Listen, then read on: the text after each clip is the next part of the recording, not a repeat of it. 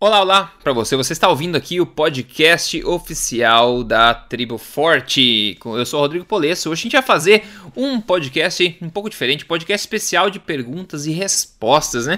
Inclusive, se você gostar desse tipo de formato também, deixa nos comentários aí para saber se a gente faz mais esse tipo de pergunta e resposta é, ou não, ok? São perguntas de temas variados, né? Postados por pessoas normais como eu e você. Eu acho que cada por trás de cada pessoa que pergunta alguma coisa, existem outras centenas, se não milhares de pessoas que pensam a mesma coisa, mas não chegaram a perguntar. Então eu acho que isso pode, esse tipo de, de discussão pode ser útil a muita gente, não é verdade? Doutor Souto, tudo tranquilo? Como é que tá?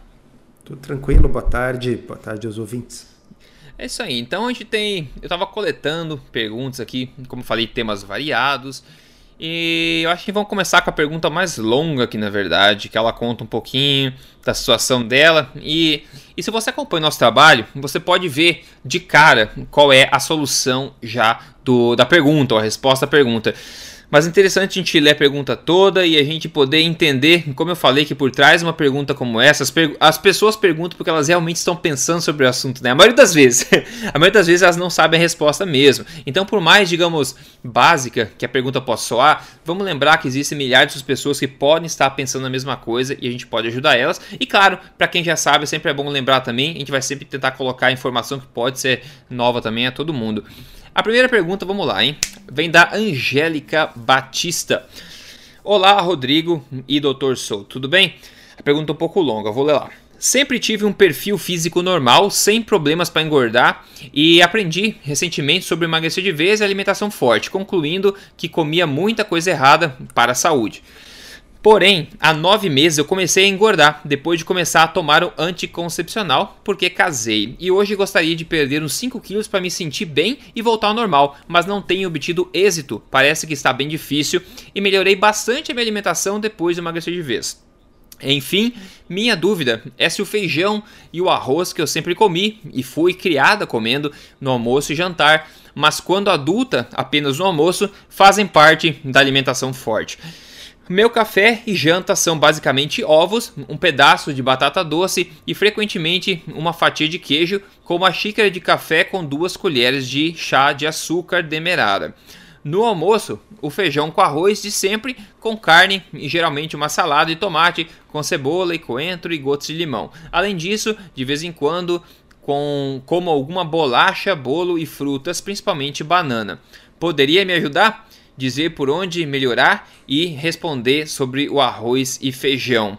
Ela disse que continua tomando o anticoncepcional. Bom, acho que o pessoal que acompanha já o trabalho deve ter subido várias bandeirinhas ao longo dessa pergunta aí, né, doutor Souto? Mas é uma pergunta, como eu falei, é básica de uma pessoa que eu acredito está interessada em saber realmente que na cabeça dela ela está fazendo tudo o que ela pode fazer, mas onde é que são aí os pontos principais que eu acho que a gente pode ajudar ela a resolver essa situação?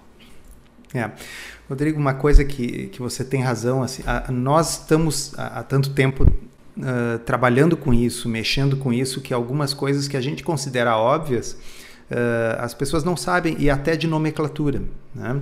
É. Então, uh, vamos assim começar pelo básico para ajudar nosso ouvinte.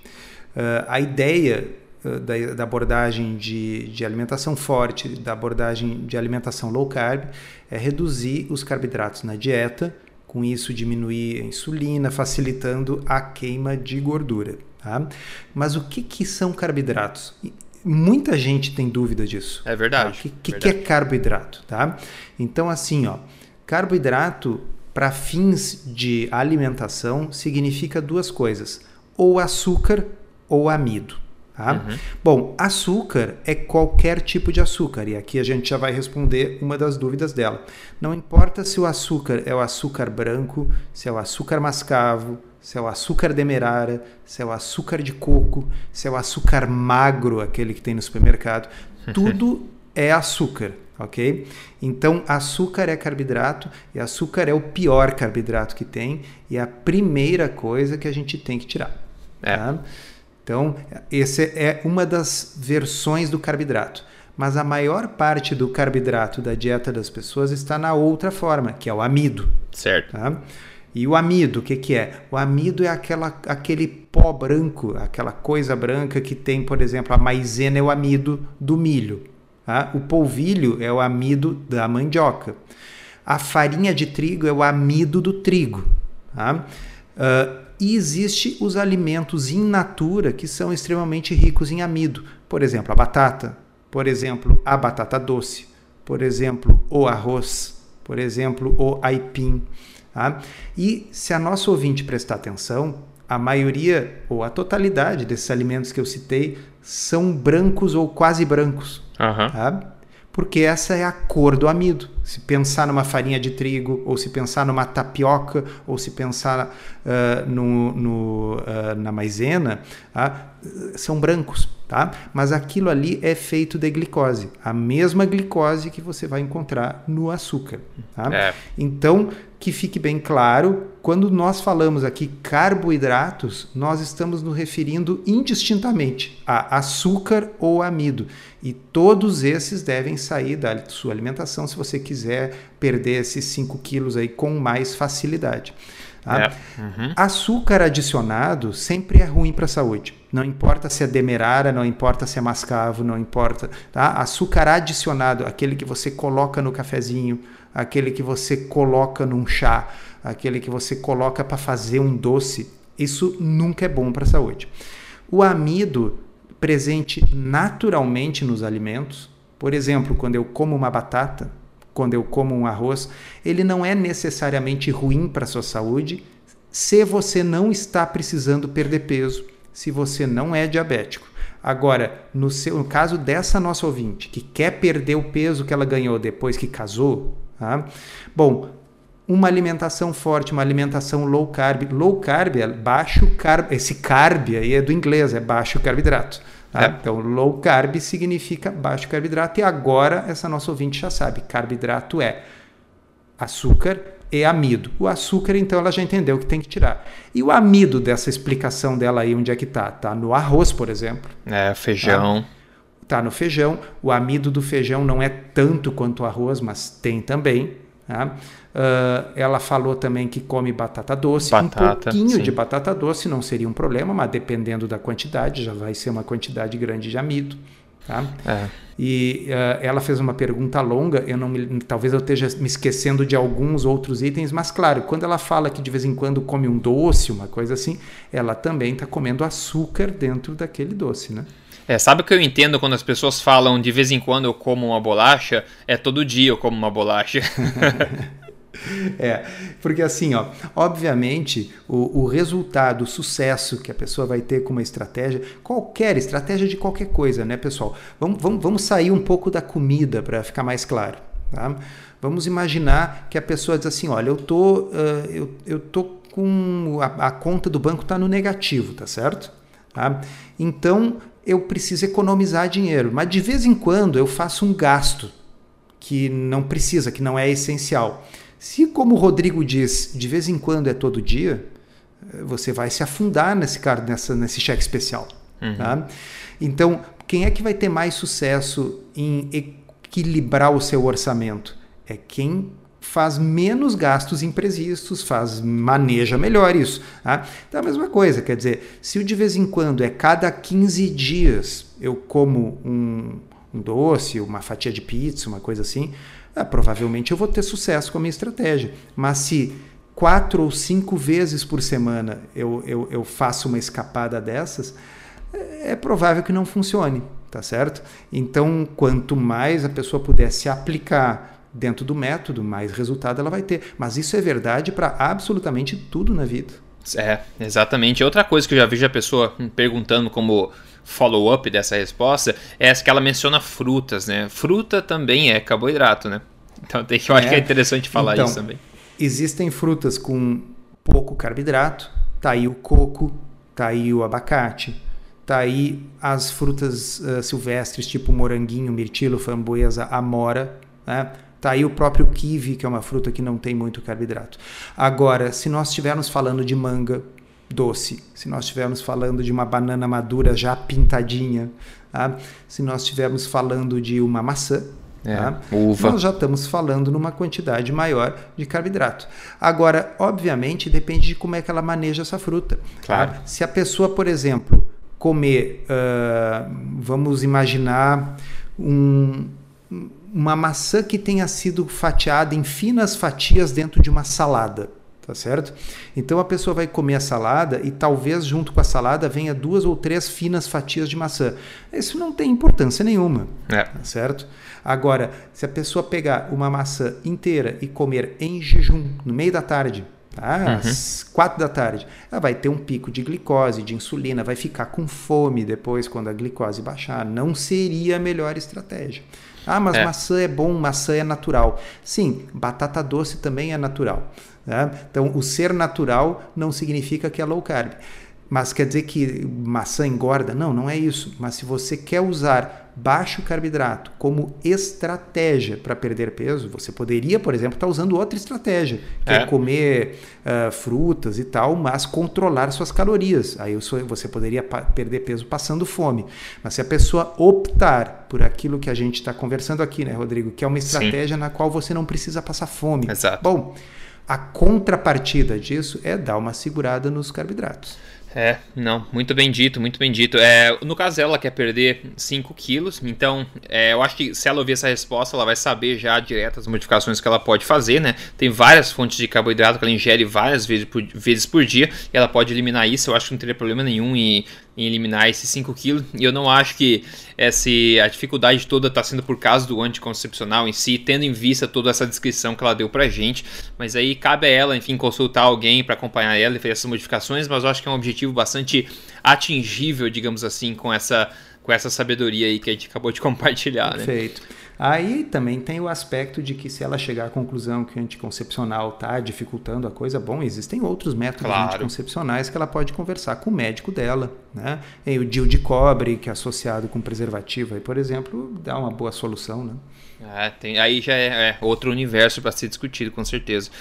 É, bom, a, a próxima pergunta é do John Manfred. Ele fala o seguinte: eu gostaria de deixar aqui uma sugestão, na verdade. Eu gostaria de deixar aqui uma sugestão de tema para discussão que acredito não que não tenha sido abordado ainda. Jejuns prolongados, ou seja, três dias ou mais. Bom, a gente poderia falar um monte sobre isso, né? Mas eu acho que vamos dar um, um take, uma, uma pitada aí, uma pincelada no que, que a gente acha, o que, que você acha aí do, dos jejuns mais longos. Uma vez, né? Relembrando que quando a gente fala em jejum, a gente fala de jejum intermitente, que é tipicamente de menos 24 horas, 24 horas no máximo, e intermitente, né? De vez em quando você faz, ou todo dia você faz 16, 14 horas. Tem várias formas de fazer, mas tipicamente são de 24 horas no máximo, né? Agora, eu recebi agora recentemente várias perguntas de pessoas perguntando sobre jejuns mais prolongados, né? Como ele falou, de 3 dias ou mais. Que, claro, a gente não sugere que você faça isso assim do nada, que faça acompanhamento, enfim. Mas qual que é a tua opinião sobre isso, Dr. Souto?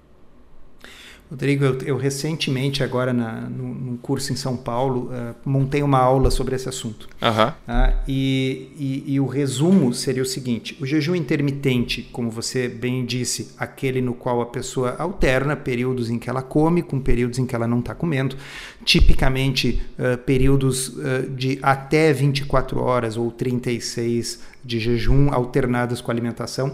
Isso aí está bem estudado está associado com uma série de benefícios metabólicos tá? em uh, organismos inferiores, em, em leveduras e roedores, inclusive está associado com diminuição do risco de desenvolvimento de tumores, aumento da tolerância a determinados estresses metabólicos, enfim, tem benefícios. Tá? Agora, a questão do jejum longo ela é complicada por vários motivos. Então, vamos. É, é, essa é uma das situações em que a gente precisa falar um pouquinho da fisiologia. Tá? É. Uhum. Uh, quando a gente faz uh, um jejum de 24 horas, o corpo uh, vai buscar no glicogênio do nosso que está armazenado no nosso organismo a sua fonte de glicose, ou seja, o corpo não precisa desmontar massa magra, não precisa consumir músculo tá? num jejum curto, um jejum de 24, 36 horas. Tá? Uh, agora, num jejum de mais de 72 horas, tá? a gente já esgotou completamente o glicogênio tá? e existe uma, uh, um turnover, quer dizer, uma remodelação das proteínas do corpo que ocorre todos os dias. Tá? Então, se nós não tivermos colocando proteína nova no corpo, depois de alguns dias, nós começamos sim a perder massa magra. Não tem como ser diferente. Tá? Isso, inclusive, os estudos mostram a perda de nitrogênio na urina, né? Então uhum. é uma forma da gente medir a quantidade de proteína que está sendo perdida.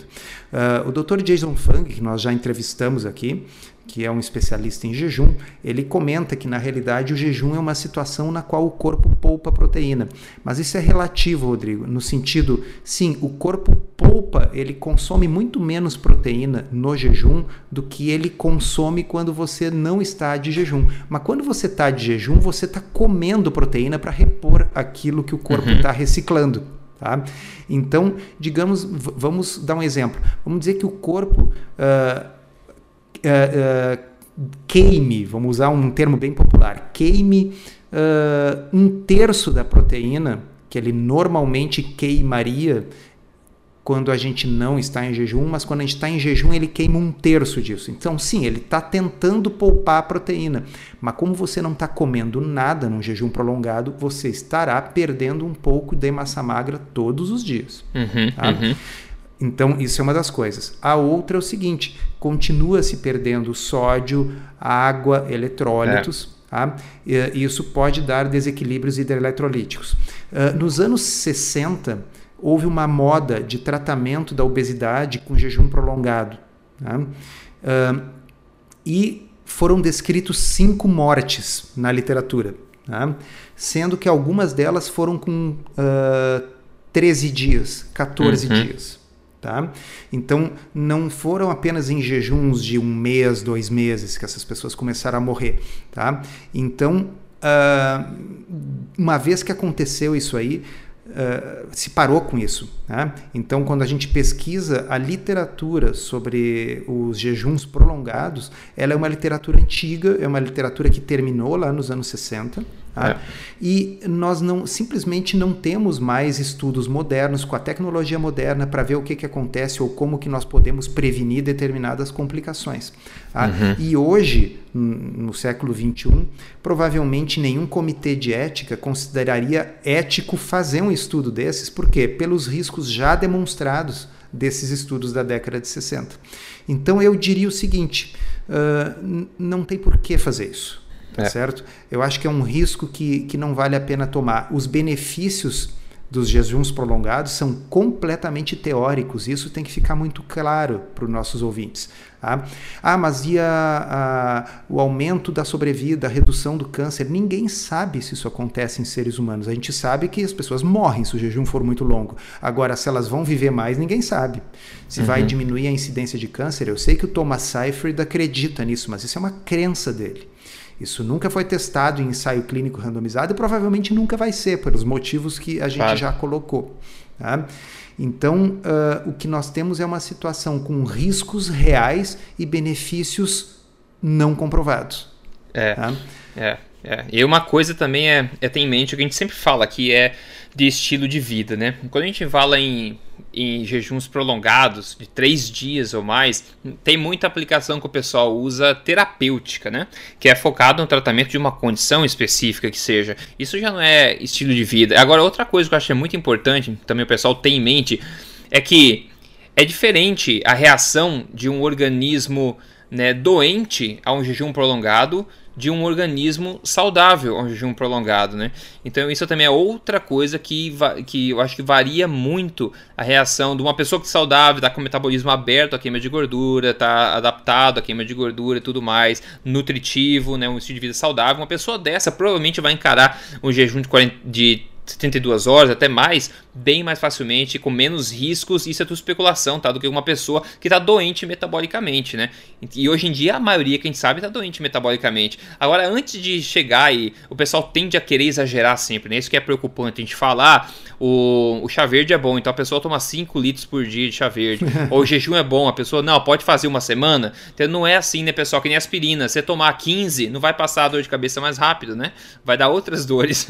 então, eu acho que é bom ter, ter isso em mente, segurar o freio, pessoal. Eu acho que antes de colocar a carroça na frente dos burros, né? É melhor andar com os burros um pouquinho para decidir o que fazer. É, eu, eu, eu acho que esse pêndulo ele estava originalmente num lado muito ruim, que era a ideia assim de que tinha que comer de 3 em 3 horas, que ficar 12 horas sem comer seria um é, absurdo, é. tá certo? Uhum. E o uhum. pêndulo ele, ele, ele saiu deste extremo e agora o pêndulo foi para o extremo oposto de jejuns uh, muito longos, cuja segurança não está estabelecida e que a gente simplesmente não vê necessidade.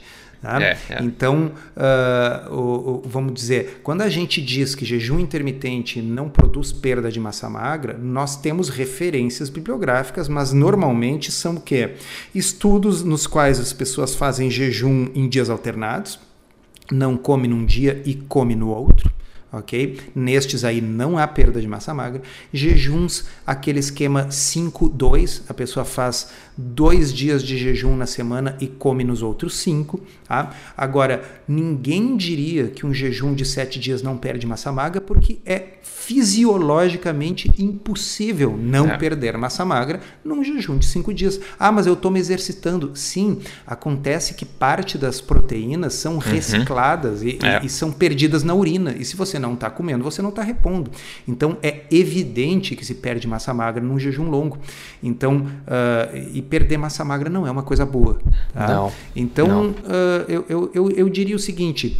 Uh, sugestão geral, assim, bom senso, deixa o pêndulo voltar um pouquinho, pessoal, tá? Então, assim, jejum de, eh, assim, a pessoa tá, tá querendo dar um, um up ali na sua perda de peso, já tá acostumada com uma low carb, sente pouca fome, quer fazer umas 48 horas, é uma pessoa saudável, tá bem, toca a ficha, não tem problema, tá? Mas coisas muito longas, passou de 72, uh, não, não tem aí o nosso nossa bênção. E se for alguém que usa, por exemplo, insulina ou usa remédios ah, tá anti, eh, hipoglicemiantes e tal, então nem pensar, né? É. Não, por favor, pessoal, vamos se manter com os pés no chão um pouquinho, vamos segurar para não, não aumentar os riscos desnecessariamente sem ter benefícios claros, né? Com esse então, esforço foi uma boa pergunta e permitiu a gente esclarecer, acho que bem isso aí. Sim, com certeza. Bom, próxima pergunta do Christian Luiz Litvin. Ele perguntou lá, Rodrigo, Dr. Soto, segui, seguido eu sou questionado e os agrotóxicos dos legumes, vegetais, frutas e, e afins. Como se faz para neutralizar isso ao ingerir esses alimentos agredidos dessa forma? Teria como mencionar isso no podcast ou me responder? A comunidade Tribo Forte agradece. Bom, começa lá, Torçoto, manda ver. É. que, que, como é que você vai atacar esse tema aí? Assim, não é muito simples. Ex existem algum, algumas dessas substâncias que são aplicadas na superfície que a gente consegue remover alguma coisa com a lavagem. Né? Tem outras que penetram, né? e essas que penetram, por exemplo, na fruta, penetra lá numa maçã, simplesmente uh, limpar ou tirar a casca já não vai resolver. E tem outros que são absorvidos pela raiz. Bom, aí paciência, né? Então, uh, a, a, resposta seria, no mundo ideal, comprar orgânico, né? Uh, e fugir o máximo possível dessas substâncias. Saiu recentemente um artigo interessante, eu vou providenciar a referência e vou mandar para o Rodrigo para ele disponibilizar aqui no, no, no final. Tá? Mas uh, é uma referência mostrando que uma solução de bicarbonato é capaz de anular alguns tipos de, de agrotóxicos. Tá? Então, uh, circula por aí uma ideia de que uma solução de iodo poderia fazer isso, mas não tem referência bibliográfica para isso, não tem como a gente saber. Eu procurei no PubMed. Agora, esta aí sim, essa tem referência, tem o estudo, o pessoal mostrou em laboratório, lavando com diferentes soluções, e a que teve melhor resultado foi com uma solução de bicarbonato, cuja uh, alteração do pH ali produz a desintegração de determinadas moléculas que estão na superfície então dessas plantas, né? Ah, então interessante. Uh, é, é, interessante, é um negócio que eu li poucos dias, eu, eu, não, eu não me lembro exatamente a proporção, quanto, que, qual é a concentração de bicarbonato, mas tem no estudo, a gente vai disponibilizar aí para vocês. Ah, muito bom. É, é que eu acho que a mensagem que você deu do, dos integrais, comprar, quer dizer, comprar os orgânicos quando possível, é uma ótima dica, né? Comprar orgânico quando, possível. E outra forma de comprar orgânico é talvez não comprar no mercado, que talvez seja mais caro, mas é você no, na, na, feira, né? Na feira da, da, da, fazenda lá e ver o produtor direto vendendo. É outra forma que talvez seja mais barato de consumir é, legumes, frutas e vegetais, que seja orgânico, quando você conhece de onde que é a fonte dele. E outra coisa, quanto mais gente comprar orgânico, mais barato vai ficando com o tempo, né? Eu acho que o mundo tá tá indo nessa direção já. Invariavelmente, no futuro, eu acho que ah, os orgânicos vão ser tal, não sei se, bom, tal, eu espero que seja a maioria, porque a demanda está aumentando bastante, a consciência está aumentando bastante. Mas é, para responder essa pergunta, eu também gostaria de dar um passo atrás e falar o seguinte. As, ele falou que as pessoas questionam ele a respeito disso, né? Se, ah, e os agrotóxicos dos legumes, né? Tá, essas pessoas, eu, eu perguntaria assim para elas: vocês já otimizaram todo o resto da alimentação? É. Né? Porque as pessoas adoram focar nos detalhezinhos, né? Daqueles detalhes, mas você já cuidou do elefante da sala, né? Você já poliu ele, já lavou o elefante da sala antes, já retirou os refinados, açúcares, já melhorou seu estilo de vida, parou de fumar, parou de se intoxicar, esse tipo de coisa, antes de pensar nesse detalhe do, dos agrotóxicos dos legumes, né? Então vale a pena primeiro dar uma certificar e ter já tomado conta dos elefantes da sala antes de focar nesses detalhes, nessas minúcias aí, né? É bem lembrado isso aí. É, é, eu vou traduzir o que, que ele deve estar tá querendo dizer. Quando ele vai falar para as pessoas que ele faz um estilo de vida no qual ele foca em alimentos naturais, uhum. low carb, o pessoal questiona, tá, mas e os agrotóxicos dos legumes? Então eu pergunto, essas pessoas que comem pão e açúcar só comem legumes orgânicos. É, exato. Entendeu? Elas, elas comem legumes com agrotóxicos e pão e açúcar, tá certo? Então, se você comer legumes com agrotóxico, mas não comer pão e não comer açúcar, você já está melhor. Uhum, uhum. Tá certo? É. Então, assim, é, no fundo, é as pessoas tentando puxá-lo para baixo, né? Tá certo? É tentando achar defeito. Pô, aqui a minha, a minha dieta ela não, é, não é uma dieta da proteína, como vocês pensam. Pô, ela é uma dieta que eu como um monte de vegetais. Aí o cara diz, ah, mas esses vegetais é. têm agrotóxicos. Sim, e quem está dizendo isso não come agrotóxicos. É, entendeu? É. Quem está dizendo isso, se não se dá nem ao trabalho de tirar os processados da dieta, deve botar agrotóxico na boca como fosse ketchup. É, é. Exato. Então é uma boa, é uma perspectiva de se é. ter assim ao responder. Telhado de vidro, né? É. é. Bom, a próxima pergunta é muito, muito básica, mas lembrando, pessoal, Cada pergunta dessa tem por trás milhares de pessoas com a mesma coisa na cabeça e só mostra quanto ainda a gente tem que evoluir e disseminar essa informação. A pergunta vem da Sildeia Diniz e ela fala o seguinte: Eu gosto de mingau de maisena. Isso engorda? Bom, a gente já falou disso, né? A maisena é o amido do milho, né? O milho não considero nem alimento, mas enfim, o milho de hoje pelo menos.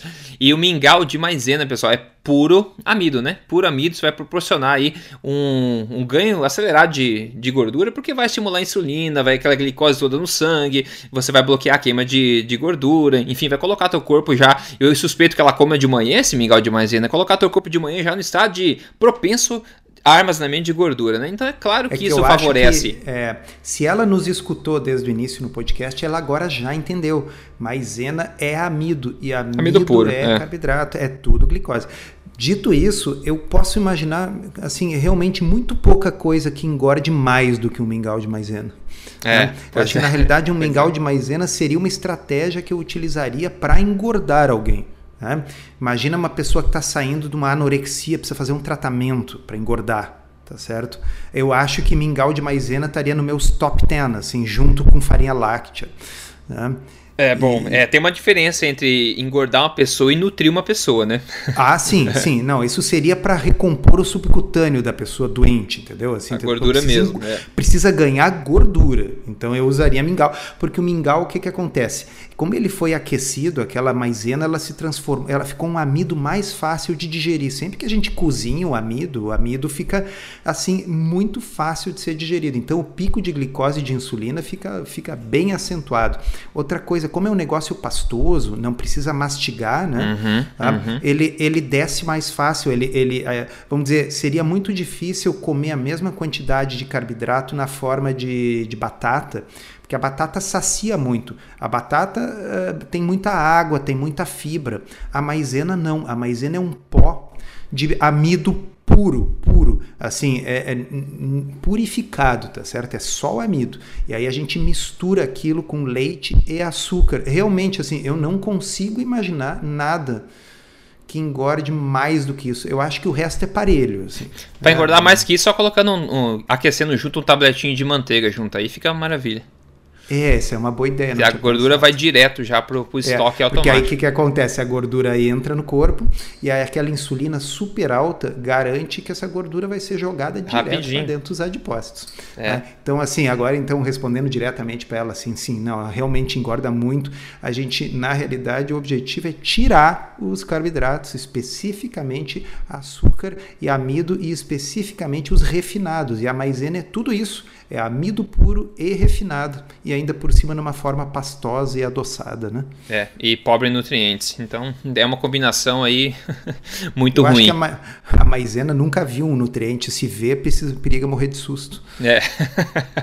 é, exatamente. Bom, a última pergunta de hoje aqui. Eu fiz um vídeo é, bem recente essa semana sobre o café da manhã, né? Falando que, que não existe regra universal para tomar café da manhã, não existe evidência científica nenhuma para dizer que o café da manhã emagrece hum, ou, ou engorda, enfim, quebrando um pouco esses mitos. E a pessoa perguntou o seguinte: é, quem perguntou é, perguntou é da Silva o nome, não sei. É, quando eu pulo uma refeição, a minha cabeça dói bastante. No meu caso, isso sempre acontece. Eu costumo dizer que quando você pula uma única refeição e você se sente mal, isso pode ser sinal que alguma coisa está errada no teu organismo, né? Porque eu, eu, dou aquela analogia, se você estiver fazendo trilha na floresta e você se perde por, eh, sei lá, 3, 4 horas e você teve que pular o lanche, se você sentir dor de cabeça para baixo, não conseguir nem andar, né? Isso não é um, uma coisa boa para tua sobrevivência, né? Então a humanidade, se fosse assim, não estaria aqui até hoje, né? Então eu, eu tendo a achar que se a pessoa pula uma refeição, uma pessoa, assim, é Bom, que não tá grave, enfim, não sei. Uma pessoa que pula a refeição e se sente mal, dor de cabeça, eu acredito que tem algum problema enroscando esse metabolismo aí. Não sei o que você acha, doutor Souto. Eu concordo. Uh, agora, a minha sugestão para esse nosso ouvinte é o seguinte: uh, não pule a refeição se você sente é. dor de cabeça. Não Escolha... é o primeiro passo, né? Não é o primeiro é, passo. Escolha uma refeição low carb, escolha uma refeição de alimentação forte Tá? E aí você vai comer um alimento que não vai prejudicar os seus objetivos. Tá? Então o problema maior não é pular ou não pular a refeição. O problema maior é o que a gente come na refeição. Uh, e, e, eu uso, viu, Rodrigo, como estratégia assim até no consultório. Hoje eu atendi, por exemplo, uma, uma primeira consulta. Tá? Então a menina chegou e, e queria saber como é que fazia, eu expliquei. E aí depois ela perguntou: e sobre o jejum? Tá? Aí eu digo assim: o jejum fica para daqui um mês. É, a gente exatamente. conversar, tá certo? Bom, se neste meio, falei bem assim para ela, se neste meio tempo você sentir que a fome está diminuindo bastante, o que é uma coisa bem provável, né? e lá pelas tantas você tiver ocupada, digamos assim, poxa, está numa correria, tem trabalho pendente, chegou na hora do almoço, não está com muita fome, quer aproveitar a hora do, do almoço para trabalhar, pode fazer, não tem problema nenhum. Então eu disse para ela assim: o, o, o, o melhor jejum é o jejum espontâneo, aquele é, que a gente perfeito, faz é. uh, sem problema porque não está com fome mesmo. Tá? E aí o que, que acontece? À medida que ela for uh, consertando o seu metabolismo, baseando seu metabolismo menos em glicose e mais em ácidos graxos, né? o corpo começa a não ter esse problema. Assim, essa dor de cabeça, eu entendo que é uma espécie de uma síndrome de abstinência do corpo. Uhum, né? uhum. Que a pessoa está acostumada a, a, consumir carboidrato várias vezes por dia, de repente tira. Então, uh, uh, eu, eu, não vejo, vamos dizer, uh, você nesse, no, no seu vídeo estava querendo dizer que o café da manhã não é essencial. Você não estava dizendo né? que o café da é, você não estava dizendo que o café da manhã é ruim, é deletério para você. Entendeu? Não, é. Então, talvez o, o, o, nosso ouvinte tenha é, é interpretado assim: puxa, eu, eu, deveria tirar o café da manhã, o certo é pular o café da manhã. Não. Inclusive, nós falamos num podcast anterior aí, tem até alguns estudos aí sérios tá, sugerindo que se tivesse que pular uma refeição entre café da manhã e janta, pular a janta talvez fosse melhor né, para uhum. fins de emagrecimento, ensino metabólico e tal. Né? Mas a, a, acho que a mensagem principal é essa que você disse assim. Provavelmente ele ainda está precisando consertar um pouco o metabolismo. É. Isso às vezes leva tempo. Tá? Mas não tem problema, porque tem tanta coisa gostosa e low carb para comer no café da manhã. Se tem, com certeza. Ficou respondido aí. Então, falando em comida, né? Por que você não colabora com o pessoal aí? Compartilha o que você degustou na sua última refeição.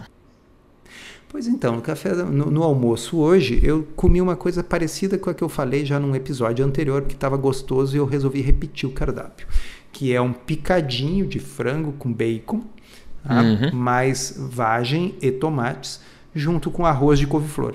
É a mesma coisa que eu comi esses dias, estava muito gostoso, eu resolvi pedir para fazer mais. Ótimo, maravilha. Hoje eu fiz um baita de um ribeye steak, que é um bifão de 450 gramas, um, um pound, né? Pô, muito bom, muito bom mesmo, com um avocado do lado, sensacional. Também não, não, sinto fome aí por muitas, muitas horas. Assim fica fácil de jejum, né? Quando você é, o seu corpo, é fica fácil de jejum. Aí é uma barbadinha com um ribeye de um quilo. Ah, tá louco. Bom, maravilha, pessoal. Isso aí foi essa perguntas e respostas aí. Conte pra gente nos comentários se você curtiu esse formato. A gente pode fazer mais no futuro. Eu acho que fica um assunto bastante variável. E claro, se você tá ouvindo, você quer emagrecer passo a passo, eu tenho o programa Código Emagrecer de Vez. Você pode seguir passo a passo. E convido você a se tornar um membro da Tribo Forte também para você conhecer um universo de receitas low carb, alimentação forte lá dentro. Umas delícias aí que você pode começar a experimentar. Além de todas as palestras gravadas nos eventos ao vivo da Tribo Forte e muito mais coisa. Então, a Tribo Forte, é só você acessar aí triboforte.com.br e para o programa de emagrecimento é só você acessar código emagrecerdevez.com.br. Obrigado, Tor Souto, e se fala na próxima semana. Obrigado, até lá.